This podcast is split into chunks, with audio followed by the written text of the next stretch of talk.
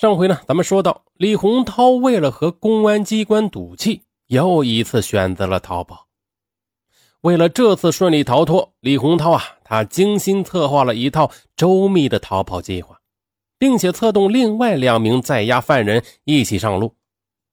接下来，三个人花了几天的时间，居然就用自制的工具挖通了监所的墙壁。当天晚上。李洪涛便用自制的钥匙打开了监室的铁门。李洪涛说：“出去后，我就从那个洞跑到了干警宿舍，然后又跑到了楼上。当时我是扯了一些布，做了一根绳子，就掉了下来，没有被发现。然后，哦，准备偷车走，开警车从大门走。嗯，当时为什么想要开警车呢？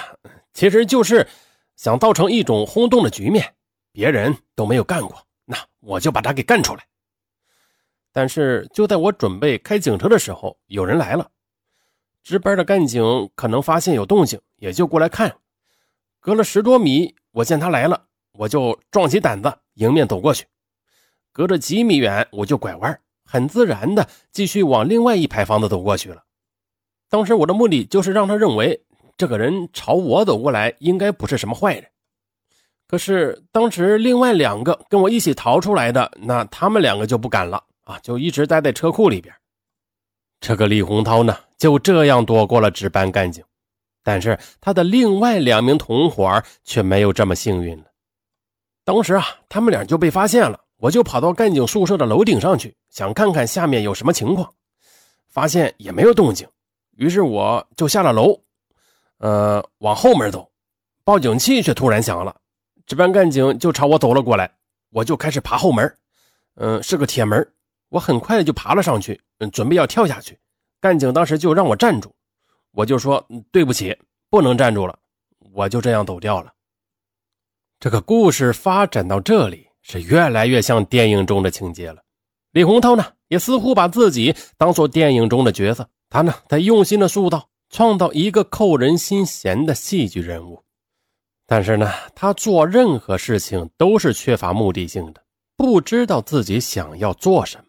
一会儿想方设法的逃跑，一会儿又觉得没意思想回去。他似乎就是在享受这样一个犯罪的过程，实在是很可怕。一九九二年十一月十六日，李洪涛逃出了昆明市收容所。他连夜跑到圆通山附近后，他做的第一件事就是给经办他的案子的警察打电话，为的就是证明自己的胜利。我告诉他们我跑出来了，他们没有说过多的话，只是问我在什么地方，我就说我在圆通山。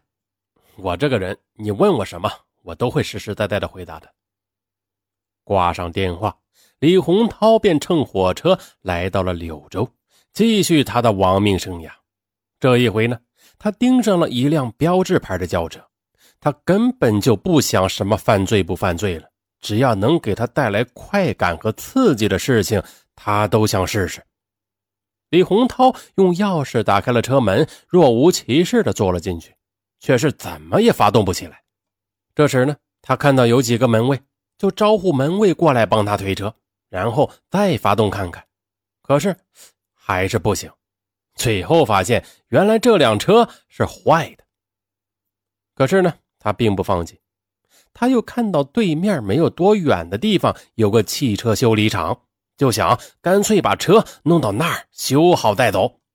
于是他便走过去，叫了几个修车厂的工人，大家一起把车推了几百米后，弄到了修车厂里。等车修好了，要交钱的时候，他便发动汽车。扬长而去了。连续作案的李洪涛，他是漫无目的的开着那辆标志车，在柳州市四处逃窜。他并不知道自己接下来要去哪里，也无法和亲人联系，在一个自己完全陌生的地方，前途渺茫，人生黯淡。一九九二年十二月八日，李洪涛被公安机关第三次抓获，在逃亡中呢。唯一能让李洪涛全神贯注的东西，就是发明无刷电机的构想。哎呦，这里说到了无刷电机啊，呃，那尚文呢，平常日还真就接触无刷电机，几乎每天都得用。哎，那尚文是干啥的呀？尚文呢是一名雕刻师啊，特别是雕刻玉器啊、雕刻绿松石、南红之类这些石头类的东西，你必须用到呃雕刻笔啊。然后雕刻笔呢分分有刷的和无刷的，呃，有刷的呢就是声音特别大，然后还得经常的去维护它。它的在呃电机的顶端呢有一个就像导电似的一个碳刷。就就好像是铅做的那样东西，这个每天呢，它会用不是用一段时间呢，它会磨完。它应该它的作用是给这个电机导电用的，但是和电机是一起，电机转就磨着它啊，它是固定的，它可能只是提供提供电啊，这是尚文自己理解的。然后转一段时间，这个碳刷就磨完了，然后你就得换上新的碳刷啊，并且这个嗯有刷的呢是特别的声音特别的噪，特别的吵。啊，后来呢，尚文又买了一个无刷电机的这个这个雕刻笔，啊，不过呢，嗯，同同样的是无刷的也特别贵啊。但是这个无刷呢，它有它的好处，它的声音特别的安静，转起来呢特别的稳，对，也不会发热啊，之类之类的好处太多了。反正就是说，无刷电机特别的牛。好，跑题了啊，咱们继续说案件。呃，李洪涛呀，他全神贯注的东西就是发明无刷电机的构想由于呢，他是无线电专业出身，对于机械呢，有着非同寻常的理解和兴趣。啊，这个想法早已在他脑海中产生，并且孕育了很久。只要一有空，他就会思考这个问题，并且做几个简单的实验，还绘制出基本的原理图。在第三次被捕后。在柳州关押期间，他不断的向经办管教干警提出允许他做实验的要求。但是呢，不管他怎么说，干警们也不相信他的话了，根本就不和他谈这件事一九九三年二月，李洪涛被押解回最初案发的地点昆明，啊，他被关押在昆明市的第一看守所。他一方面把自己犯罪事实毫无保留地向经办他案子的公安司法人员交代，一方面呢，再次反复地向管教干警提出做实验的要求。一九九三年四月二十六日的李洪涛被公安机关正式逮捕了。在昆明第一看守所等待判决期间呢，李洪涛一次又一次不厌其烦地同管教民警谈起他做实验的要求。嘿。最后啊，所里领导经过认真研究之后，还真冒着风险就同意了李洪涛的要求。领导们觉得，如果他真能为国家、为社会做贡献的话，那他们能帮助他做点事情也是值得的。就这样，看守所特地为李洪涛提供了一间监舍作为实验。从此，他便开始日以继夜的潜心实验了。但是呢？由于看守所里实验条件简陋，无刷电机始终没有运转起来，实验失败了。李洪涛又被关回原来的监舍，在那里，他继续思考着电机的原理和失败的原因。那时候呢，他再也没有想过逃跑了，他的心情已经平静下来了。李洪涛后来说：“呀，那个时候就是赶我走，我都会回来的。”因为我要把这件事情解决掉，现在已经到了最后解决的时候了。任何事情都有个极限，到了底之后，已经没有再多底了。我原来讲过了，我已经两次逃脱，我深知道逃脱的滋味。逃脱，你到底是为什么？图个什么？我得有个目标。这一下目标有了是吧？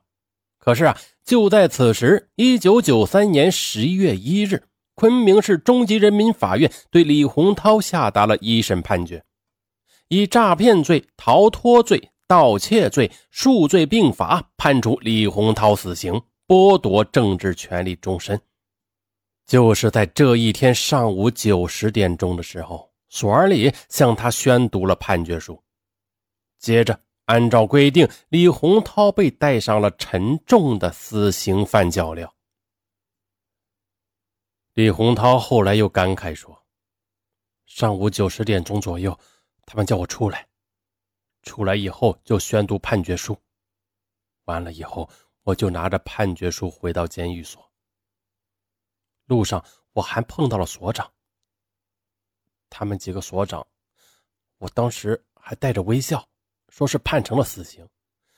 然后我就回到了管教室，按照规定，我要带死刑脚镣的。”直到这个时候，我才真正的体会到生命已经有压迫感了。我要付出生命的代价了，时间可能真的不多了。不是说我怕死什么的，不是这个，只是我手头的这件事情还没有做完，我要想什么办法把这件事情做好才行。我要把它体现出来，把这个价值给体现出来。接到死刑判决书是李洪涛预料之中的事情，因为进了看守所之后呢，他曾经认真的学习了法律的相关条文，已经做好了最坏的打算。可是啊，唯一让他没有想到的是，判决来的这么快，而他的实验还没有成功。对于他这样一个曾经亡命天涯的逃犯来讲，死亡并不是他所惧怕的东西。他只是觉得自己的时间不多了，他很想做一点有意义、有价值的东西，至少他可以给自己的家人留下些什么。他拿起笔，开始给自己的哥哥写信，把自己对这项实验的框架、看法和设想都告诉了哥哥。他希望哥哥能够帮他完成这个未完成的心愿。李洪涛后来说。当时全力以赴的事情就是把我这个东西写出来。我不断的给我哥哥写信，把我所想到的这些东西写信给我哥哥。当时我的想法就是，我这些也许是微不足道的，也许对别人来说是微不足道，但是我自认为还是有价值的，对社会对今后的一种创新，可能还是有价值的。我就以这种感觉，然后把这些信件全部都写了，以后寄出去。这是一种委托后事的事情。我希望我哥哥能够把这个东西搞成功。后来呢，李洪涛给妻子也写了一封信，他表达了自己的愧疚之情。这也许是李洪涛从犯罪到逃亡再到被捕的第一次真真切切的感到死亡的临近和生命的威胁。我们发现，他说话时的表情和口吻都不一样了。以前那种游戏的、无所谓的、漫无目的的感觉不见了。现在真正面临死亡抉择的时候，他开始认真对待、反思自己的人生。也许正像他自己说的，他想为社会做一些事情。也许呢，他也想通过实验自我救赎，因为呢，这是他能做的唯一一件事情了。时间一天天的过去，身边的死刑犯一批一批的被执行，李洪涛也感到自己正一步步的走向死亡的边缘。但是直觉告诉他，自己不会是下一批被执行的人中的一员。就在这时，奇迹出现了，在他最困难的时候，看守所向他伸出了援助之手。通过各个渠道，管教民警了解到，李洪涛是非常急切的想为社会做一点有意义的事情来弥补自己的过失。为了满足他的愿望，也为了稳定李洪涛的情绪，昆明市第一看守所的领导经过反复的研究，同意他进行第二次实验，并尽一切可能满足他的各种要求，出动大量的人力物力，从各处买来实验器材和用品。这完全出乎李洪涛的意料啊！此时，他凭直觉感到自己绝处逢生的机会来了，于是他把对生死的考虑置之度外，全身心的投入了实验。李洪涛感到自己的机会来了，在接受采访时，眼中依然带着他那种特有的神情。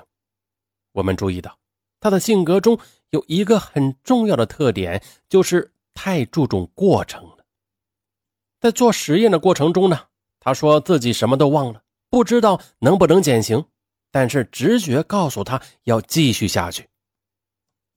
从心理学上讲，这样的人格特质，如果做有意义的事情，那是决定一个人成功的非常重要的因素之一。就在李洪涛第二次实验时，一九九三年的十二月，云南省最高人民法院核准李洪涛的死刑执行通知书下达昆明市中级人民法院。按照规定啊。判决书下达后，七天之内就必须执行死刑。可以说，现在的子弹已经上膛，李洪涛剩下的时间甚至可以用分秒来计算了。但此时，埋头在实验室里工作的李洪涛对此并不知情。几天以后，他的实验虽然有了长足的进展，但是还有一个问题。他却怎么也想不通。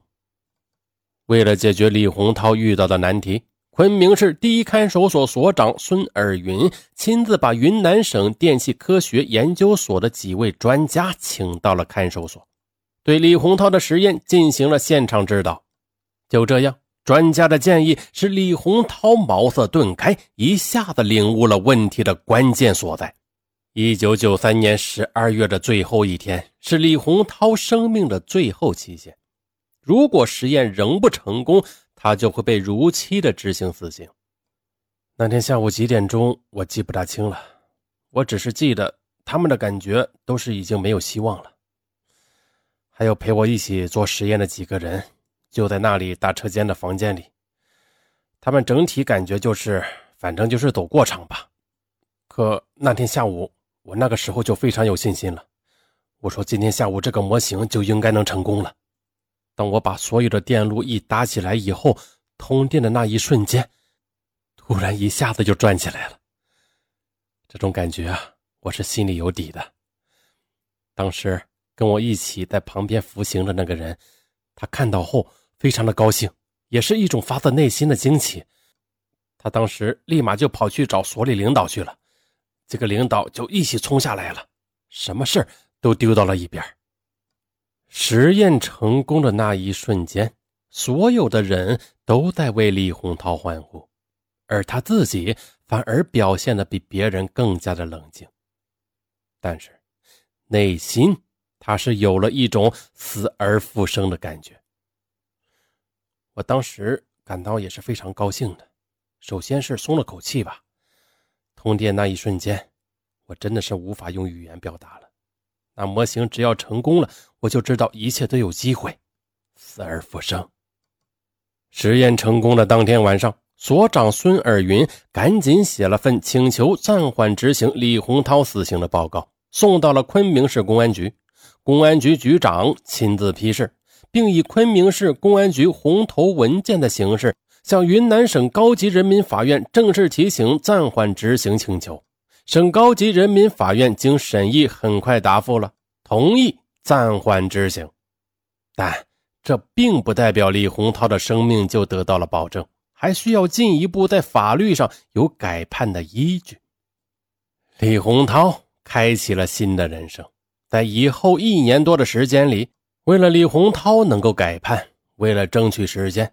看守所一边为李洪涛申请专利，一边经主营部门特批，派出了专门的警力、车辆，带李洪涛反复到电器研究所测试数据，进一步完善模型。如果他需要资料、器材，就带他到看守所外购买。一九九五年三月十六日，云南省高级人民法院改判李洪涛死刑，缓期两年执行。李洪涛被解除，已经带了四百七十一天的死刑犯教料。一九九五年，李洪涛发明的无刷电力磁电机获得了第五届中国专利发明博览会金奖、云南省优秀发明创造一等奖。据悉呢，李洪涛在申请专利时化名为杨红俊，至今能够查到这一系列发明。但是啊，这只是一个开始。随后几年里，李洪涛又有多项发明，获得三项发明专利、三项实用新型专利。由于李洪涛的重大立功表现符合法律改判和减刑规定，一九九七年十二月二十五日由死缓改判有期徒刑十七年，两千年七月二十五日减刑两年，二零零二年七月一日减刑一年半。按照法律规定，被判死缓的罪犯至少服刑十四年的。如果没有这个硬性的十四年规定啊，我想李洪涛他还会继续减刑下去的。二零零九年，按照此前报告，那李洪涛已经刑满释放了，开始了新的生活。二零零二年那会儿，李洪涛联想到当年他成功逃脱的两次经历后，他决定帮助监狱改善管理系统。此后呢，李洪涛与昆明市第一看守所技术干警研发的全电脑监狱监控管理系统获得了成功。无论该所领导在距离昆明多远的地方，只要打开手边的笔记本电脑，那看守所的每一间监舍的情况都能看得一清二楚。于是，昆明第一看守所跃入了全国二十家模范看守所之列。这。就是一个向死亡狂奔的人，他通过自己的努力和别人的帮助，最终得到了救赎的故事。他是一个人才，却有着分裂的性格。他曾经有过幸福的生活，但是却不懂得珍惜所拥有的一切。他一味的追求刺激的人生，但是这场惊心动魄的生死时速，也许能让李洪涛找到自己应有的位置。看到未来该走的路，懂得人生中“珍惜”二字的真正含义。